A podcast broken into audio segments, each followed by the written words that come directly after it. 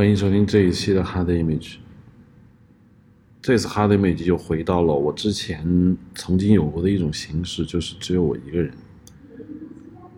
然后呢，一个人其实我并不是说，嗯，我不想这样做。其实我觉得最好的播客节目就应该是一个人，这样子你就不用考虑别人跟你的时间的配合啊。但是呢。我个人由于素质比较差，然后我说话也不是那么好听，我就发现啊，经常别人讲话好像比我更有意思一点，所以我觉得，嗯，勉为其难，我就要跟别人配合时间，所以我的 hard image 从来就没有过那种固定的时间播出，每次都是啊，有的时候比较密集一点的，比较我比较有空或者约人会比较容易，因为有的时候就比较长，呃，就我没有时间，别人没有时间。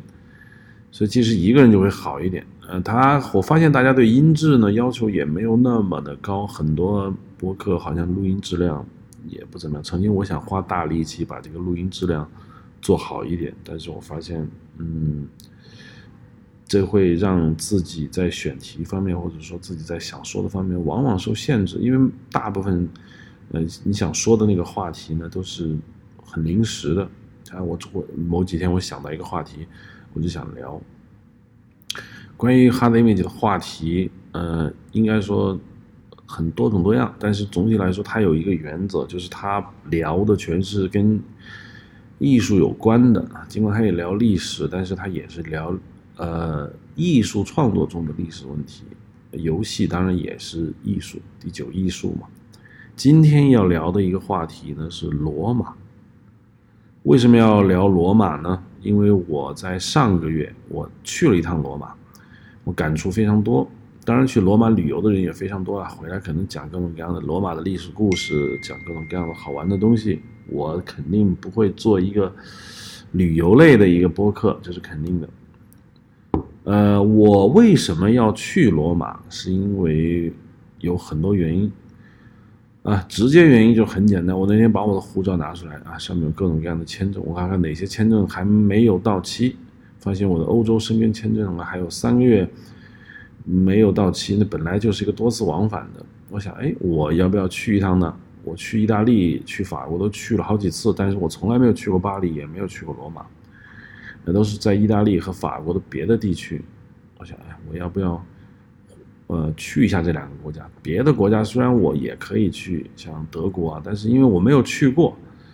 捷克我去过，呃，瑞士也去过，但是我觉得法国和意大利是属于文化比较好的国家。那我我不想去巴黎，呃，我我就是不是特别想去巴黎，我就想去罗马，因为我觉得罗马是一个看了岩野七生的那个书啊，这个。这个还真就是逻辑思维听来的，他那个罗马人的故事，我就对罗马帝国特别有兴趣。呃，本来我对历史就越古老的历史呢，我就越有兴趣，所以我就说，哎，我要不要去罗马去看一下罗马帝国的首都？听说罗马在保留呃罗马帝国那些古迹上面是非常好的，所以我就想去一下。第二呢，我想去那个 Cinecittà，嗯。就是罗马电影城，因为对我来说，罗马电影城是我电影启蒙时期一个最重要的东西。呃，当时中国其实跟罗马、跟意大利电影还是挺有瓜葛的。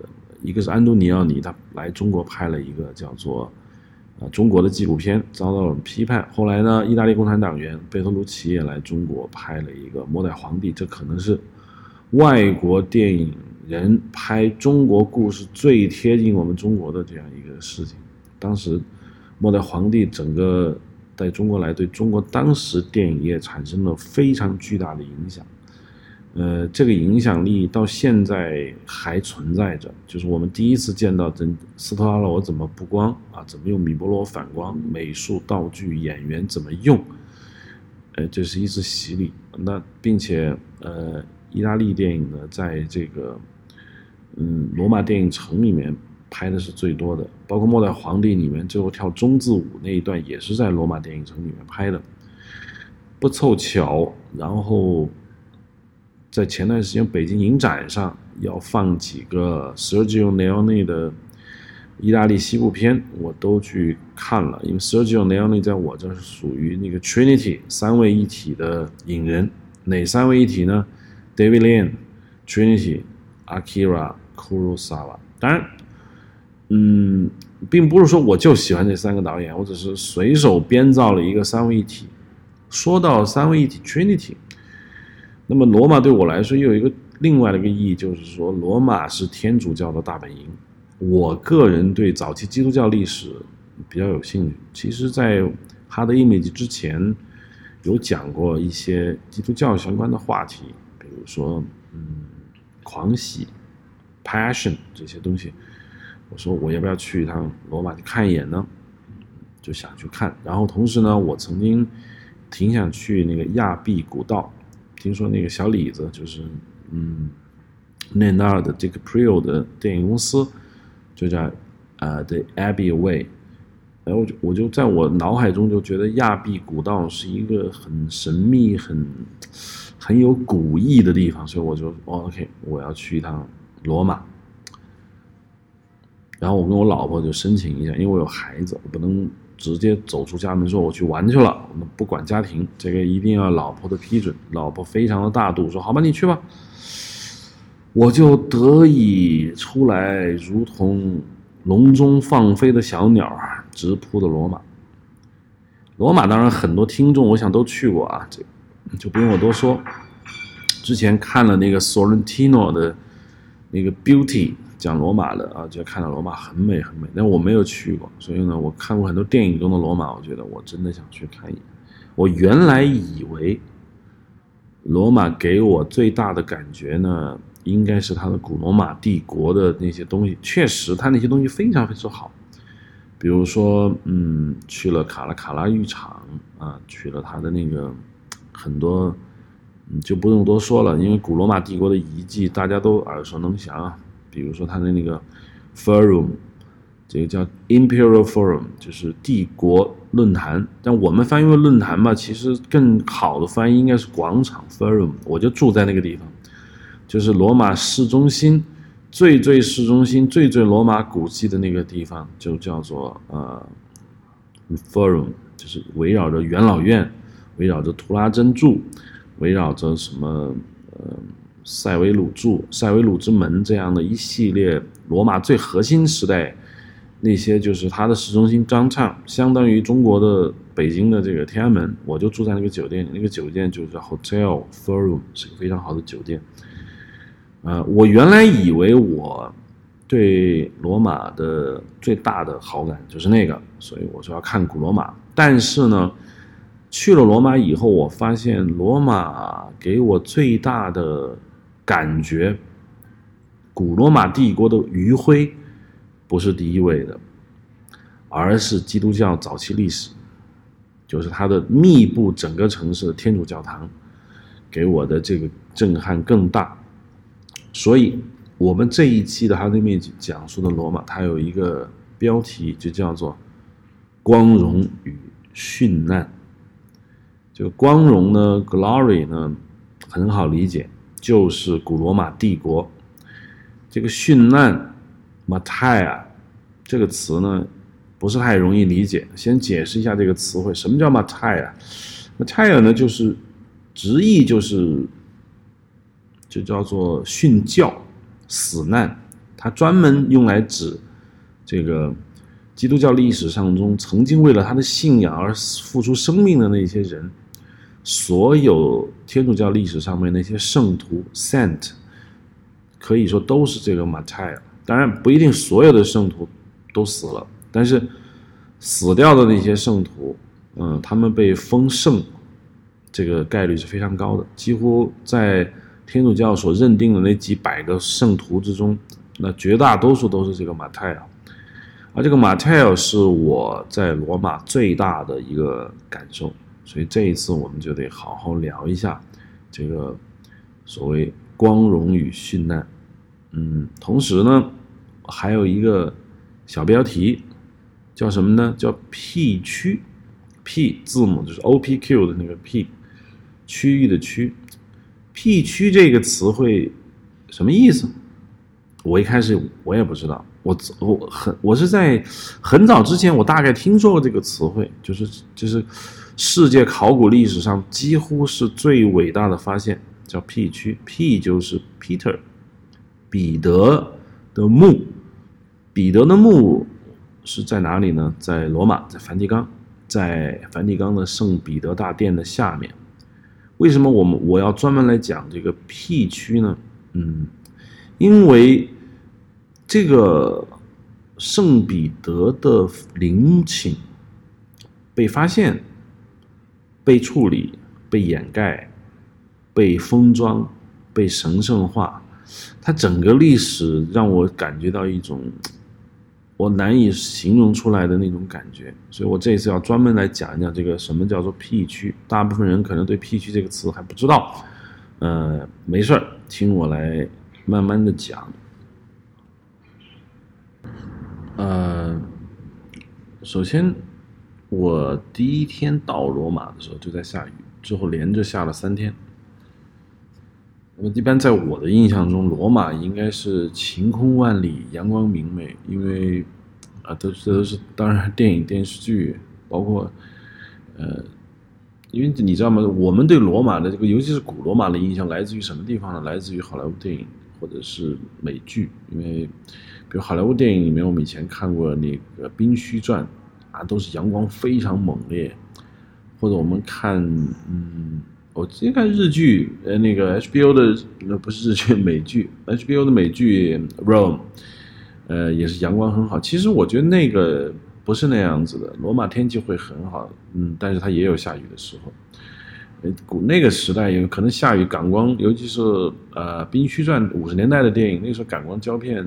感光度很低，它晴天确实拍的很好看，阴天它真的有点曝光不足，所以呢，呃，我们会有这种印象。但是我去罗马的头三天就疯狂的下雨，下到什么程度呢？我下到我觉得我不是在罗马，我是在呃中国江南某个地方，其实完全是有那种感觉的。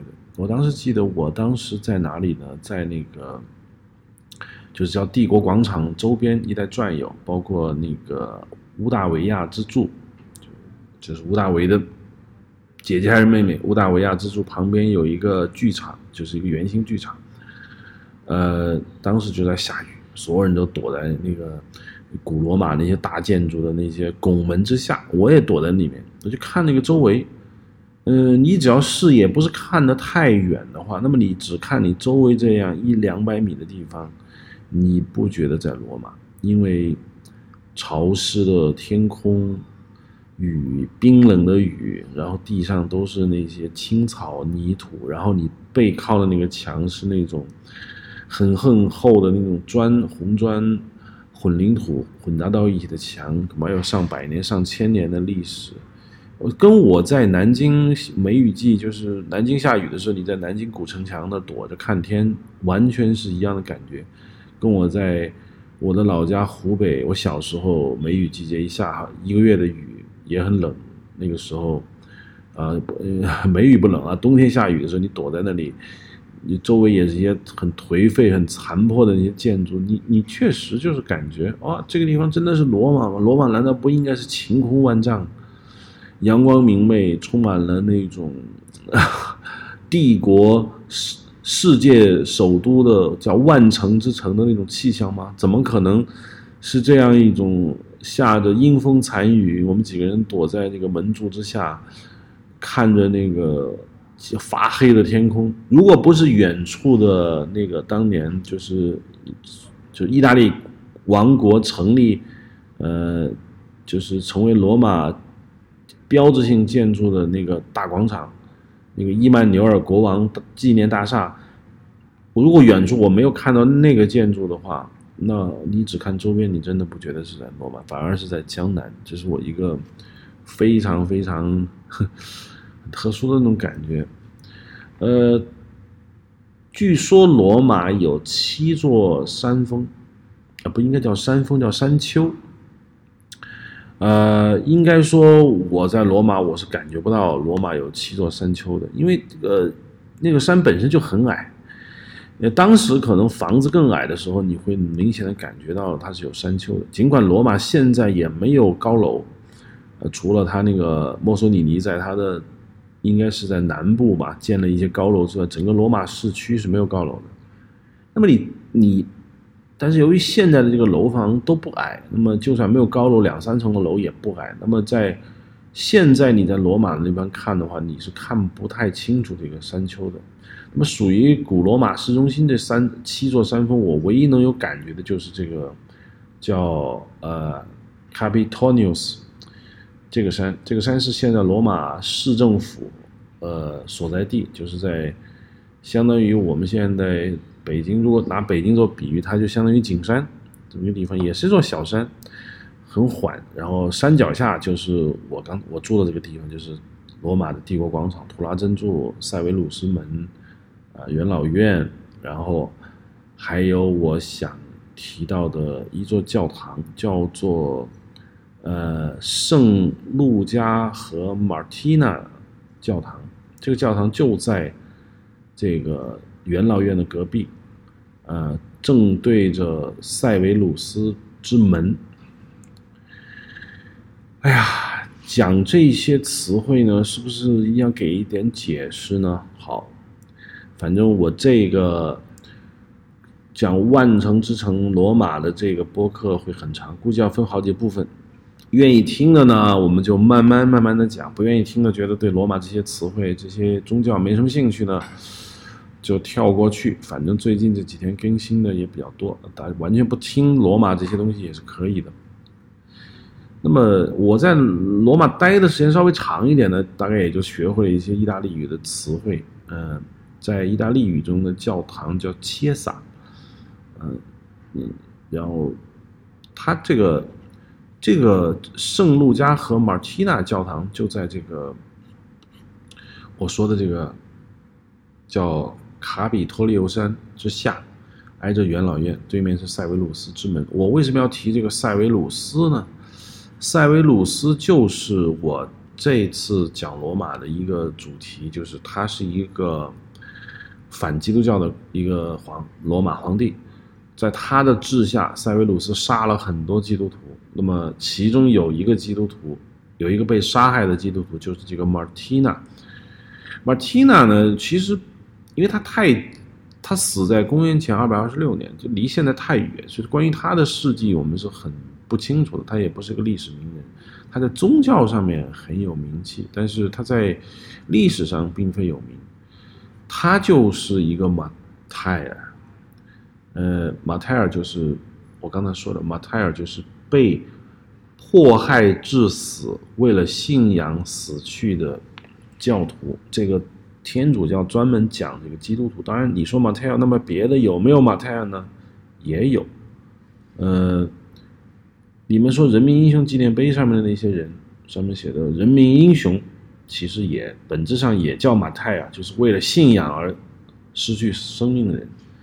这个马蒂娜呢，她是原来罗马帝国的一个 virgin，一个处女，所有的圣徒基本上都是处女啊，圣玛利亚、圣马蒂娜、圣 Catherine，尤其是这个。圣徒中女性并不多，有那么应该是不到十个，他们的故事都很有意思。嗯，Martina 不属于最有意思的，但是呢，我觉得要讲的就是，因为我看的第一个天主教堂就是这个 San Luca and San Martina 的一个教堂。这个教堂它对面就是这个塞维鲁斯之门，塞维鲁之门其实就是塞维鲁杀害的这个 Martina，然后呢。后来呢，在这建了一个教堂，估计是马蒂娜被埋在这里。因为什么呢？因为在你你说哎，怎么回事啊？怎么会埋在这里呢？我们其实对古代圣徒的墓并不是很清楚。呃，在这里纪念建几个教堂，呃，我们会觉得他不可能是一种感觉说哦，因为你塞维鲁斯皇帝把我马蒂娜杀了，那么我们为了纪念这个马蒂娜，我们就在你的这个门。大门这个正对面，我们修个教堂，专门来克你，应该不是这意思。这个地方选在这里呢，一定有它的某种含义，要不就是它的墓在这里，要不就是基呃天主教里面的圣徒崇拜。那么关于 Martina 呢，它有一些东西，衣服也好，怎么任何一个东西在里在这里被供奉，都是可能的。呃，在这个教堂的正门上面就写的 S Virgin，当然他写的天主教堂大门上镌刻的那些大理石上的一些字全都是拉丁语。好在拉丁语跟意大利语、跟法语、跟英语都有一些相似之处，所以呢，你完全看这个拉丁语呢，你大致也能猜是什么意思。那么这个 Chiesa。这个意大利语的这个这个圣马蒂娜的教堂门口就刻了那么几行字，首先就是 Virgin 啊，拉丁语不不会像我念英语这样念啊，然后就是 mattia martina 就是训教者 Martina，那么后面写的是那个呃重修这个教堂的当时的教堂的名字，我们叫乌尔班，大概是八世，呃。那 O 应该叫 Urbanus，就是拉拉丁语。那么最后写了这个乌尔班的头衔叫 P Max。这个 P Max，因为它是个缩写，因为教堂的这个正对面啊，它这个立面我们叫 Facade，它这个地方是不够的，它不可能你你你要写的很大，要让别人看见。可是写大了之后呢，整个教堂的正立面你写一大串的头衔，你又写不下来。所以就要大量的使用缩写，呃，写全了叫 Ponte Max，P O N T Max，写不全就写 P 点 Max，这个 P 就是 Ponte 的缩写，Ponte Max 是什么意思呢？就是大祭司，这是古罗马的，在他的王政时代，在他的共和时代都有的一个，就是属于宗教最高官。就叫大祭司，当年的凯撒就当过大祭司。根据惯例，古罗马皇帝都要兼任大祭司，因为古罗马原本是一个多神的一个国家。那么每他们的国家中就有很多很多庆典活动，大祭司基本上是一个跟执政官、保民官差不多的一个，就属于三巨头吧。我，我不是说的古罗马三巨头啊，什么那个。呃，雷必达、凯撒不是这个意思，就是说，执掌罗马帝国最高位置的有三个人，一个是首执政官，一个是保民官。那么首执政官大家都知道了，基本上就是，呃，相当于总理。保民官是用来保护人民的，因为罗马这个国家的全称叫，这并不叫罗马帝国，从来也没叫过罗马帝国，它的名字。很有意思，叫元老院与罗马人民。这个我单独要停下来讲一下，什么叫做元老院与罗马人民呢？这就是罗马这个国家的正式国名。我们现在说罗马共和国也好，罗马帝国也好，这都是我们汉语或者是后面的就是一些英语啊的一个通俗的一个叫法。他从来没有改过国名，他永远就叫这个名字叫。罗马要叫元老院与罗马人民，它代表什么含义呢？它表示整个国家的权力是由两部分构成，一个是元老院，就相当于这个叫 Senate，就是美国的参议院。那么还有一个罗马人民，就是他们叫做罗马人民大罗马人民大会，就就是就相当于美国的众议院，这么理解，或者相当于我们中国的叫人民代表大会，呃，你可以这么理解。这个 SPQR，这个罗马元老院与罗马人民是罗马共和国和罗马帝国的正式国名。这个在罗马城市里面，这个 SPQR 到处都是，你到处都可以看见这个词汇，并且这个 S 这个 SPQR 有名到什么程度呢？有名到很多别的城市、别的国家也用这个 SPQR，它只不过把最后这个字母 R 改一下，那个就不是罗马了。因为这个词呢，这个 SPQR 的全称是拉丁语，嗯，如果用英语来发音的话，就是那个叫 Senatus Populus Romanus，把这个最后 Romanus 把它改一下，你就可以说是啊，元老院与某某国人民，嗯，这个是在欧洲很多别的国家甚至城市，他也把也把他的这个名字也搞成这样。这个罗马的这个权力分成元老院和罗马人民，也就是相当于，呃，现在很多现代政体的一个基本的一个形态。可以说，罗马帝国或罗马共和国的这个政治架构影响了整个几千年的人类历史。现在整个西方的这个我们叫议会制度，它都是这样的，就是议会一定有两个院，要不就是参议院、众议院，相当于元老院和人民大会。在英国呢，就是上议院和下议院，上议院就相当于元老院，下议院呢就相当于这个人民大会。那么中国呢，其实理论上也是，我们的政协相当于 senator，就是参议院，人民代表大会呢就是众议院。呃，当然这个并没有那么严格，因为呃并不是这么区分的。但是你一定要知道，就是说所谓的这个开大会。来决策，并不是我国的特有特点，而是整个，呃，国际政治，尤其是政治体制的一个从野蛮走向文明的一个标志，就一定要开会。那么开会就就是民主。那么怎么开会呢？你不能什么事儿都交给这个一个会去解决吧？那么这就分成了一个叫需要动脑子的，需要提出议案的，呃，需要去决策的，这交给。叫精英层，就是作为 senator，就是元老院。那么重大问题的最后表决或者背书，那由人民大会来解决。比如说，那么元老院说我们要打仗，我们要参战，那么这是元老院做出的决策。那么这个决策要由一个机构来认可，那么这个就是众议院，就是人民代表大会，或者是罗马人民人民会议，这就是。我们现在所说的这个 SPQR，嗯，那么在政治权利上面呢，呃，我们说的保民官就是专门来保护人民的权利的。所以原来保民官并不是一个很高的一个职位，但是越来到后面为止呢，保民官、执政官几乎是并驾齐驱。但是后来，当我们说的罗马皇帝出现以后，那么其实到一直以来，罗马并没有一个正式的职务，就叫皇帝。Emperor 没有，我们所说的这个 Emperor 是后面对罗马最高执政者的一种叫法。罗马帝国时期也没有人叫他为皇帝。这个 Emperor 的一个意思是什么呢？意思是 Imperial 是军队的最高司令官。因为罗马的皇帝或者说执政官，同时也是罗马军队的统帅，所以呢，人们用军人对他的这个称呼。啊，Imperado，那就是叫他这个皇帝。后来呢我们引申出来，就把一个最高权力这个人叫皇帝，因为是秦始皇用了这个词，我们来对应到西方的这样一个政体中，我们叫皇帝。那其实，在古罗马帝国时期呢，他们叫元首，叫 Augustus。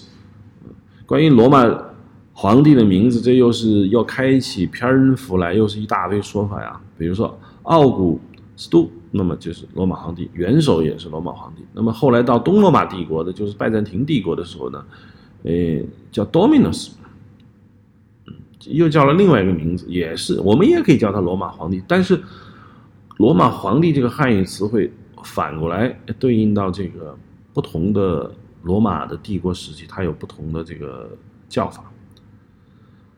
好，我们说回来啊，呃，说回来，这个大祭司在罗马的权力中还有一个就是，就是宗教权力。宗教权力由大祭司掌握，大祭司来掌控我们的宗教的解释。然而后来罗马帝国时期，罗马皇帝兼任大祭司。那么现在谁是罗马的这个大祭司呢？就是教皇，因为宗教事务已经从世俗权力中剥夺出来，宗教事务和世俗。权力并没有捆绑到一起，所以呢，现在的教皇相当于古罗马三权分立时代的大祭司，所以一直以来，教皇在拉丁语的这个体系内，或者在天主教的这个内部体系内，全部叫 Pontifex，叫大祭司。所以呢，我们现在看到的许多天主教的这个教堂，如果门口写着 P Max 或者是 Pont Max 的，就表示这个教堂要不就是这个教皇所建立的，要不就是在教皇所重修的。像我现在说的这个圣马蒂娜教堂，就是它是乌尔班教皇重修的，并不是他建立的。嗯，因为刚开始教堂往往都比较残破，尤其是早期天主教还没什么钱的时候，他的教堂都是非常简陋的。到了后来，他的教堂越修越好，越修越好。我们现在看到的，呃，天主教那些大教堂，包括罗马市区里面那些大教堂，都是天主教变得极其富有的时候修的，用大理石板把整个立面重新修葺一遍。比如说大家比较熟悉的一个圣彼得大教堂，其实圣彼得大教堂以前并不是这样的。圣彼得大教堂以前就有一个圣彼得大教堂，后来全部拆掉了，因为嫌它太简陋。现在大家看到的圣彼得大教堂也是几百年慢慢修出来的。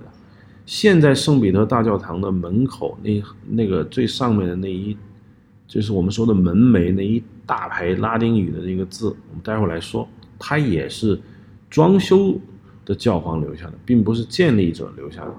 啊，大概就说这么多。我想说的就是什么呢？就是，呃，在这个。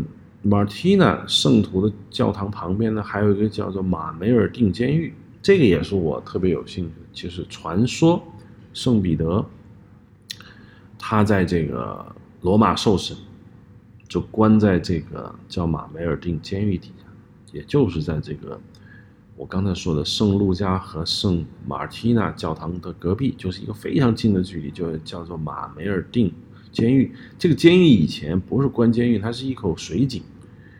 可能是这个，它就在这个我说的这个，嗯，卡比利欧山之下，它是一个原来一个地窖，可能里面曾经有过泉水，或者罗马人喝水的时候从那里面挖过井，因为这底下越挖越大，越挖越大，泉水枯竭了，或者没有泉水，它就变成了一个监狱，而这个监狱呢，就是曾传说关押过彼得。你要知道，什么事情一跟天主教里面那些圣徒挂上钩？那这个事情就变得有名了。我进去了一下，那里面确实非常之深，里面是一个地窖一样的，里面潮乎乎的。那圣彼得就关在那里。这个说起圣彼得，可能对基督教早期历史的人得稍微讲解一下啊。这个我们说基督有十二门徒，十二门徒谁是老大？圣彼得。为什么这么说呢？这个有两个原因。第一个原因呢是现实原因。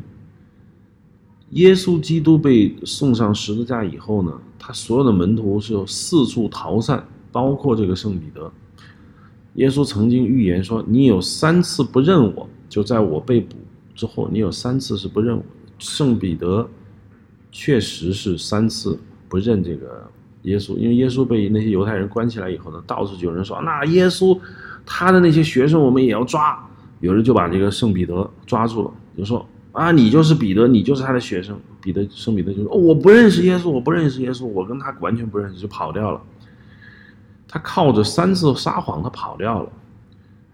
但是也因为他跑掉了，他后来这个信仰坚定以后，成为了门徒之首，我们叫使徒之长。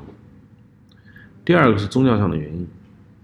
就是在圣经里面能看到这样的原话，就是说，我以后的教会要交给你，我的教会要建立在坚硬的磐石之上。这个磐石就是 Peter，Peter 这个词的意思就是石头，就是我的教会要建立在一个坚硬的石头之上。那么从这样来解释呢，那么彼得就是耶稣交把教会交托给彼得。那么彼得就自然而然的成为了叫宗徒之长，宗徒又叫使徒，为嗯，就叫门徒，这大概都是一个意思。但其实内在的意思还是有不一样的。因为我们要说到圣保罗的时候，你就发现，哎，圣保罗算不算十二使徒呢？不算，因为耶稣活着的时候收的十二个这个徒弟里面并没有圣保罗，但是是有彼得的。圣保罗是在。耶稣去世之后，圣彼得他们都四处传教的时候，圣保罗还那个时候当然不叫圣保罗，就是保罗，他四处的捕人，因为他那个时候是一个迫害基督徒特别狂热的一个分子，到处去杀人，到处去杀这个基督徒。有一天，他在罗马郊外的一条路上碰见了耶稣，呈现在他的面前，说：“保罗，保罗，你为什么要迫害我？”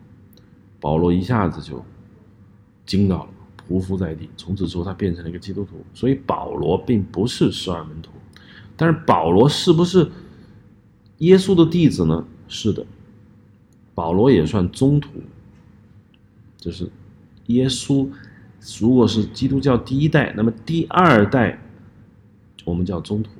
保罗是圣彼得，那当然更是在很多这个油画里面就有一个油画，就是。耶稣基督将一把钥匙交给了一个老头儿，这个老头是谁？就是圣彼得。后来圣彼得的很多雕塑手里都是拿一把钥匙，这个钥匙叫天国的钥匙，就是耶稣基督将天国的钥匙交给了圣彼得，那么圣彼得就掌管这把钥匙，谁想进天堂就要经圣彼得这个途径。那么圣彼得又是第一任教皇，当然。我们叫圣彼得是第一任宗徒之长，第一任的大祭司，第一任的教皇。那么，整个天主教教会的核心的这个地位就是建立在这套教义之上。就是说，你们要想进天堂，就要进教会。为什么呢？因为教会是圣彼得建立的，而圣彼得。拿过了从耶稣手里递给他的天堂的钥匙，所以你进天堂唯一的途径就是必须要进这个教会。从这个马梅尔定的这个圣彼得的这个求求所，沿着这个卡比托利奥山往它的东北方向走，就上山。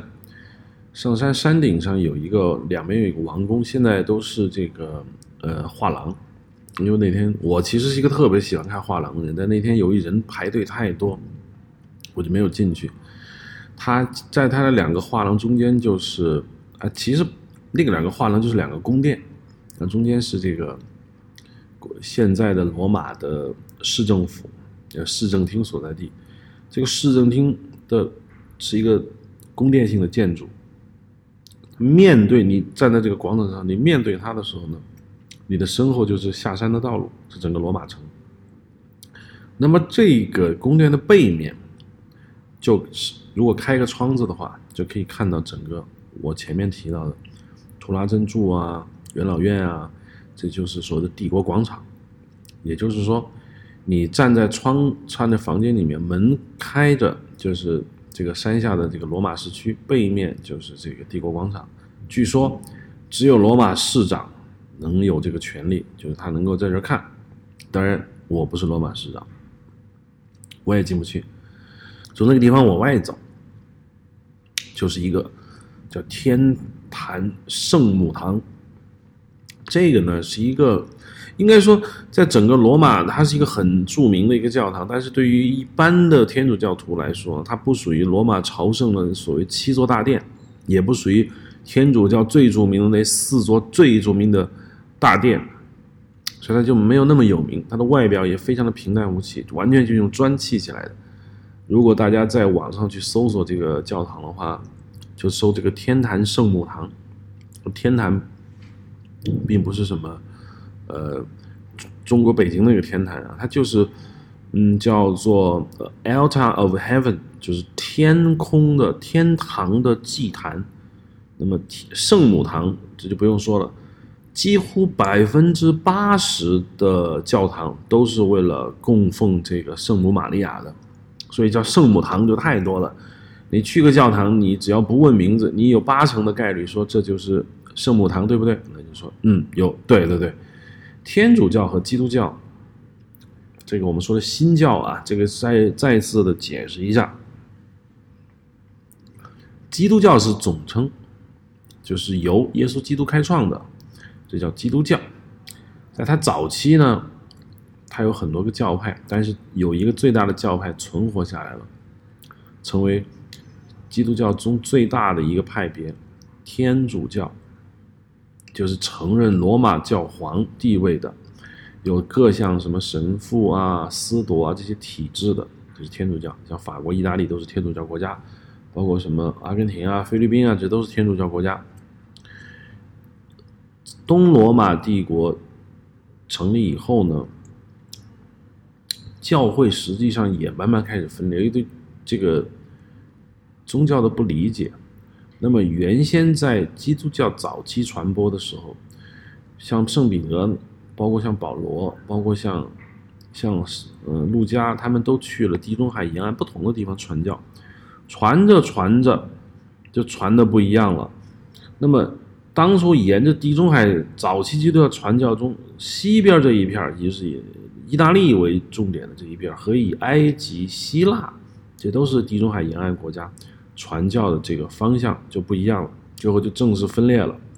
那么，天主教呢，就叫做大公教会，叫 Catholic，就是说我是天下最公正的教会，叫大公教会。所以天主教的正式名称叫大公教会。那么原来的希腊、埃及这一片的传教士所建立起来的这个基督教呢，就改名为叫。东方正统教会，你既然都叫大公了，那我就叫正统，前面加了个“东方”两个字，Orthodox，就是东正教，简称东正教。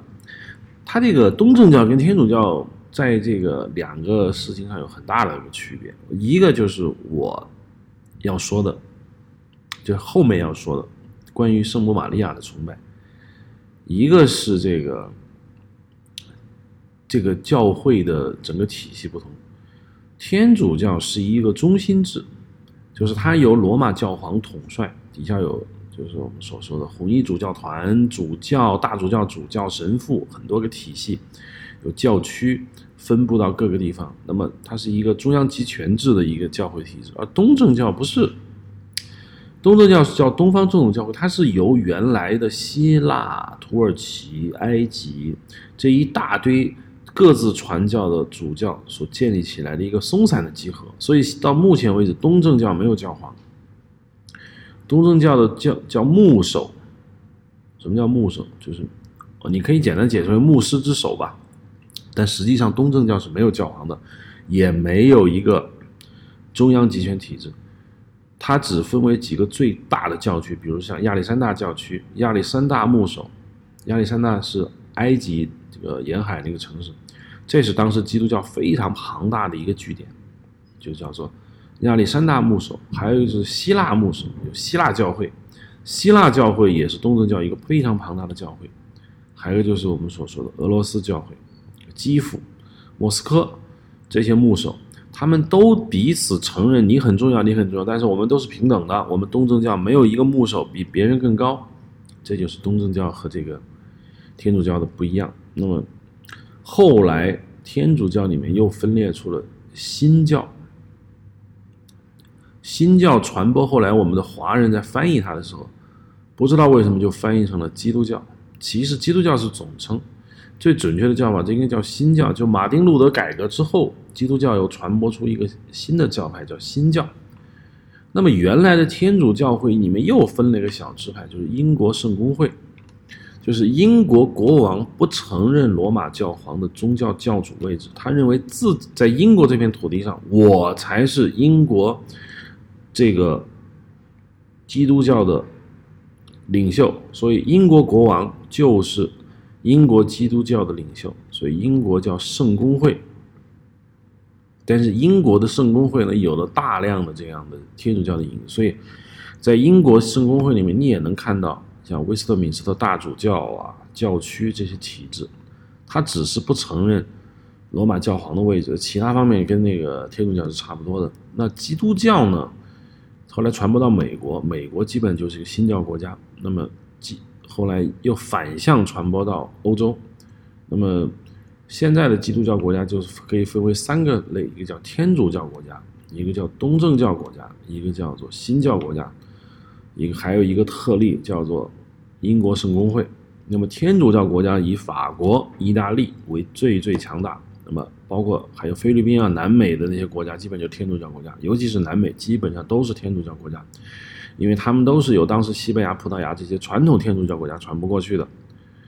那么东正教国家是哪里呢？埃及、希腊、俄罗斯这一片东欧，比如像什么罗马尼亚呀啊这些。捷克都是东正教，波兰都是东正教国家。新教国家最重要的就是美国、加拿大，就是新教国家。那么，我们我们不提东正教啊，我们只提这个天主教和和这个基督教的这个有个很大的差别，就是对圣母玛利亚的崇拜。